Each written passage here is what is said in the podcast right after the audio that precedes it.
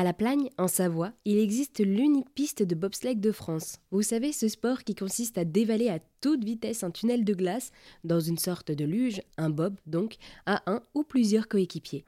Cette piste a été utilisée lors des Jeux olympiques d'Albertville de 1992 et tout l'enjeu d'après ces Jeux a été la reconversion de cette piste en un divertissement sportif pour les particuliers.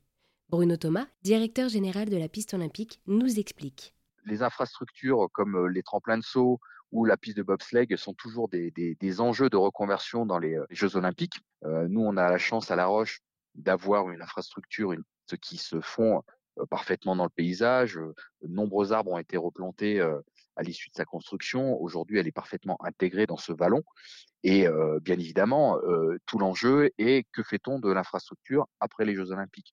Donc, il était évident et surtout primordial qu'il fallait, pendant les Jeux, penser au modèle euh, économique post-olympique. Et c'est là où euh, la Plagne a été innovante et a été précurseur, c'est qu'elle a été innovante et précurseur dans l'idée de créer ce modèle euh, de reconversion et ce modèle économique avec le développement de produits touristiques.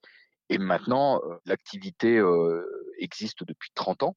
Et je dirais que le meilleur argument de la réussite de cette reconversion post-olympique, c'est tout simplement ces 30 années passées à faire découvrir notre infrastructure, à peu près 12 000 personnes par an, je vous laisse faire le calcul. Et puis on a su aussi également négocier des virages, sans faire de jeu de mots, environnementaux, puisqu'on s'est affranchi de l'ammoniac, qui est le principal élément de réfrigération pour toute piste dans le monde sauf à la plagne. Aujourd'hui, il n'y a plus une seule goutte d'ammoniac sur la piste dans l'infrastructure industrielle. On est passé au glycol, à l'eau glycolée, qui permet d'avoir un thème de réfrigération qui soit en tout cas beaucoup plus environnemental. Merci beaucoup Bruno, vous êtes le directeur de la piste olympique de bobsleigh de la Plagne.